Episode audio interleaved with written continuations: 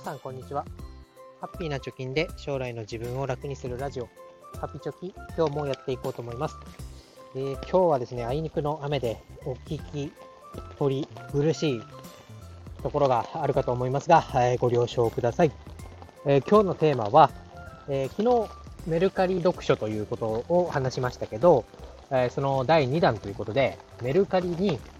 出品するまたはメルカリで本を買うということのポイントについて話したいと思います。えー、かれこれ私20冊以上はですね、メルカリで投資本だったり、まあ別の本だったりを売り買いしてまして、で、売れずに残ってるものっていうのは1個しかないですね。えー、出品する側としても、ほぼ売れている状態で、買うときもほぼ外れを引いてない状態ということで、えー、何か参考になればと思って今日はお話をしたいと思います。じゃあ、売買のポイントいきます。で、売るとき、買うとき、あ、買うときからいこう。買うとき、売るとき、各3つずつポイントを上げて話しますけれども、まあ、どちらもね、買うも売るも、前提は買うときに気をつけることっていうのは売るときにも気をつけることだよというのを前提に聞いていただければと思います。で、何よりね、値段よりも本であれば、綺麗な本を買う、新品に近い本を買うというのが、まあ、売るときも、買うときも、まあ、読むにしても、売るにしても、心、心地よく読める、えー、売れるものだと思うので、まあ、綺麗な本というのを、まあ、ベースに、えー、話したいと思います。で、買うときのポイント3つです。えー、1つ目は、え、情報が多い出品者出品のものを買おうということです。で、二つ目は、極端に安すぎないもの。で、三つ目が、えー、出品者への取引コメントっていうのがメルカリはあるんですけど、それで変なものがないかを、まあ、一応確認しましょうということです。えー、まず一つ目の、買うときのポイント、一個目、えー、情報が多い出品。この情報っていうのは何かというと、例えばじゃあ、なんだ、エフォートレス思考みたいな本があると思いますけど、それを買いたいと思って、えー、検索窓に入力をして、で、えー、検索と押すとバーッと出てきますと。で、まず見るべき情報の一つ目っていうのは、まあ私が考えるものですけど、写真が多いものを選ぶようにしています。で、見てもらうとわかると思うんですけど、メルカリのその出品者の中には、え表紙と裏表紙の写真だけ上げてる人もいれば、背表紙だったり、あと、上から、本を立てて上から撮ったものとか、横から撮ったものとか、まあ、ページのね、上とか端っことかが、カバンとかに入れて持ち歩くとこう、折れたりね、ヨレヨレってなってしまうっていうのがあるので、そこをしっかり写真に撮ってくれてる人がいます。あとは、なんていうんだ、ドッグ用っていうのかな？本のページの端っこを読み返すためにこう折っているものだったり、えー、線を引きながら読んでいる、蛍光ペンとかでね、線を引きながら読んでいるみたいなえ人もいると思うんですけど、そういう書き込みがあるかみたいなことも情報として写真で載せてくれている人がいますと。そうなると、まあ、新品に近いかどうかっていうのは写真で、え、一目瞭然なので、すごい買うときに参考になります。また、写真以外にも、例えばね、私タバコ吸ってませんとか、ペットを飼っていません、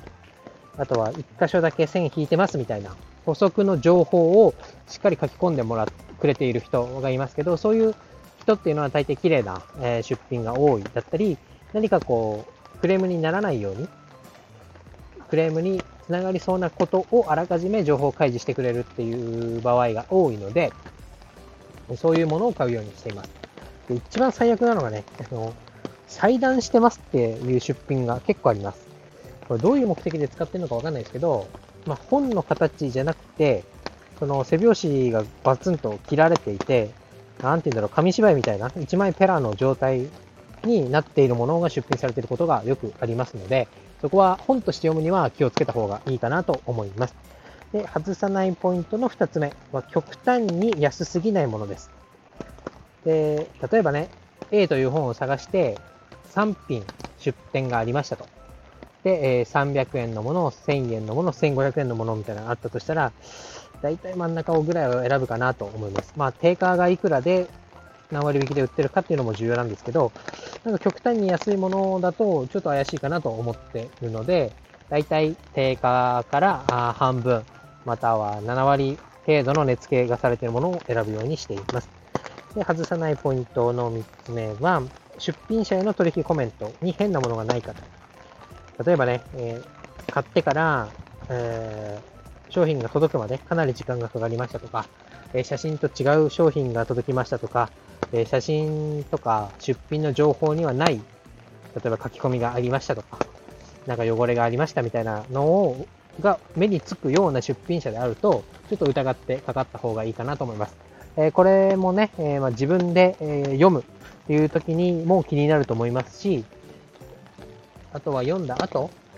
まあ、本棚に置いておかなくてもまあいいかという本に関しては、え、二次流通というかね、え、次、メルカリで売るという段階になると思うんですけど、その売るときにも障害になってしまうというので気をつけた方がいいかなと思います。え、買うときのポイント3つおさらいすると、え情報が多いもの、写真が多かったり、写真以外の情報が多いもの。で、2つ目が、え値段が安すぎないもの。で、3つ目が、え取引コメント、出品者への取引コメントが変なものがないか。というのを確認してみてください。えー、次に、えー、売るときのポイントです。で、売るっていうのはね、ちょっとこうメルカリで売るとなると、あ封筒なんかに入れて、で、郵便局とかコンビニに行って、で、送り状を出して、で、渡すみたいなのが手間と思うので、えー、まあ、ブックオフの方が楽なんじゃないかなと思う方もいると思いますけど、私はメルカリで売ることをお勧めします。まあ、これはあと、で、えー、お伝えするとして、まず本を売るときのポイント3つ言ってみます。まあ、買うときとほとんど逆なんですけど、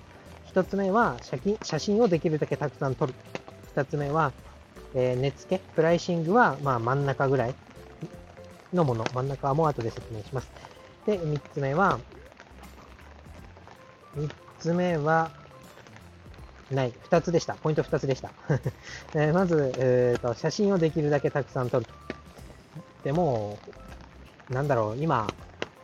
賃貸物件とか見るのも、バーチャルでできると思うんですけど、それ360度カメラみたいなのが、えー、搭載されているサイトとかあって、それすごいいいなと思うんですけど、このメルカリに出品するときも、もう360度とは言いませんけど、もういろんな角度からいろんな写真を撮って、で、なんか買った後にクレーム言われないように、なんかここ汚れてますとか、ちょっとペンの跡がついちゃいましたとか、よくあの、あの、カバンに入れてて、えー、カドッチョがね、ちょっとこう、ふにゃっとなっちゃってますみたいなことは全部写真で伝えるように、写真を多く撮っておけばいいと思います。10枚ぐらいね、載せれたと思うんで、え、それいっぱいいっぱい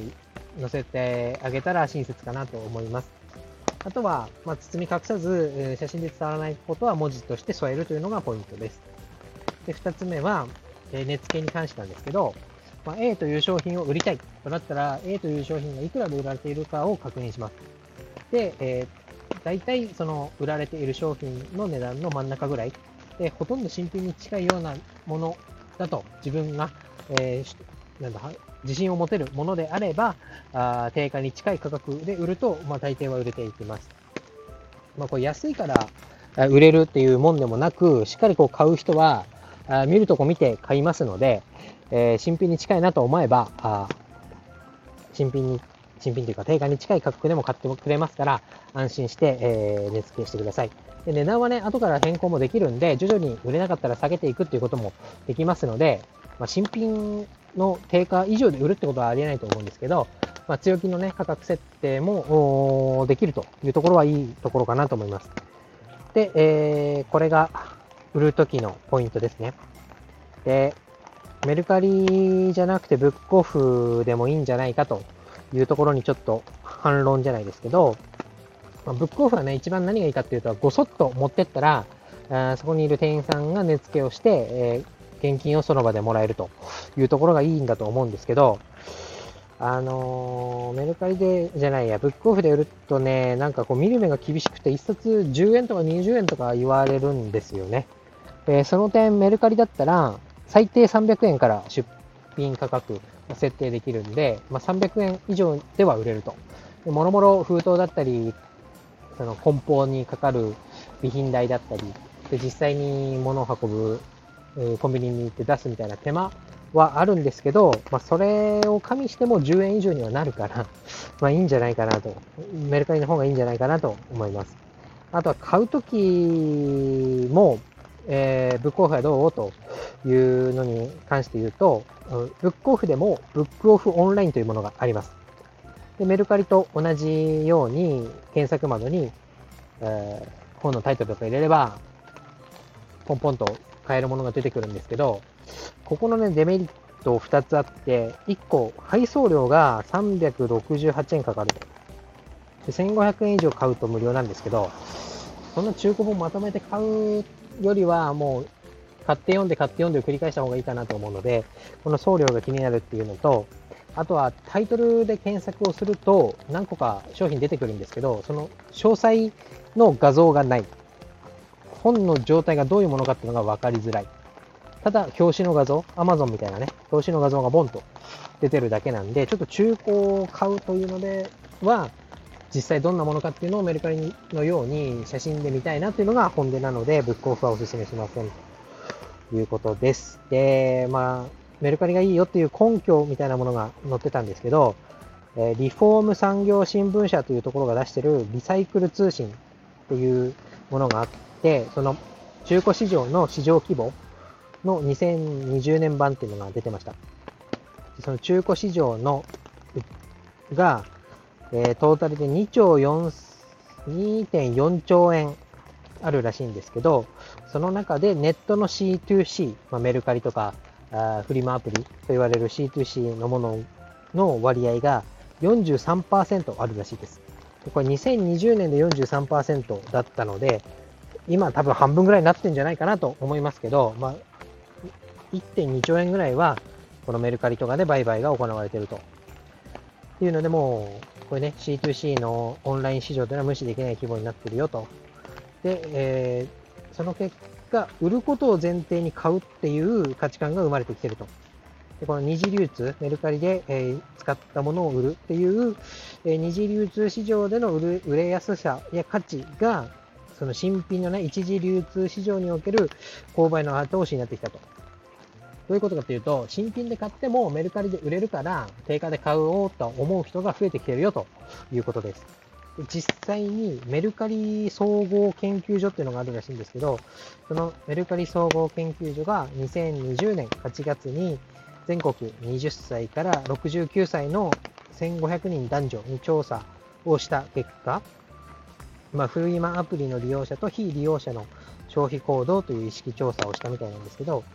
フリマアプリの利用者の約、約じゃない、52.7%、半分以上が新品を購入する前にフリマで、フリマアプリ、まあ、メルカリとかで価格を調べてから買っているっていうのが分かったらしいです。で、さらに44.5%が新品を購入するときに、次、リセールバリュー、二次流通、メルカリで売れるのかっていうのを考慮して買っているという回答を得られたということで、まあ今はね、もう新品で買っていらなくなったらメルカリで売る。メルカリで買ってメルカリで売るというのがもう当たり前になってきてるよということで、まあこれからま盛り上がると同時に、まあいろんなものがね、フリーマアプリで買えるようになる。で、いろんなものが売れるようになるという時代が、まあもう来ているよということですから、この本はね、割と売れやすいとやってみて私自身思いますので、ぜひチャレンジしてみてください。で、はたまた安く手に入れて、知識をいっぱい仕入れてね、まあ、インプットだけだとダメですけど、まあ、ある程度勉強をして、え投資なり、他のね、え分野の勉強を進めていくのがいいんじゃないかなと思いますので、今回、え2回にわたって放送をさせていただきました。えまだ、フリマアプリのメルカリのアプリ取ってないよという人がいましたら、え概要欄に紹介リンクというのを貼っておきます。このリンクから、メルカリをダウンロードしてもらえれば、私とあなたに500円ずつお金がもらえるというものですので、ぜひお互いね、ウィンウィンなので、えそれを使ってもらって、え知識を仕入れてもらえればなと思います。今日の放送は以上です。バイバイ。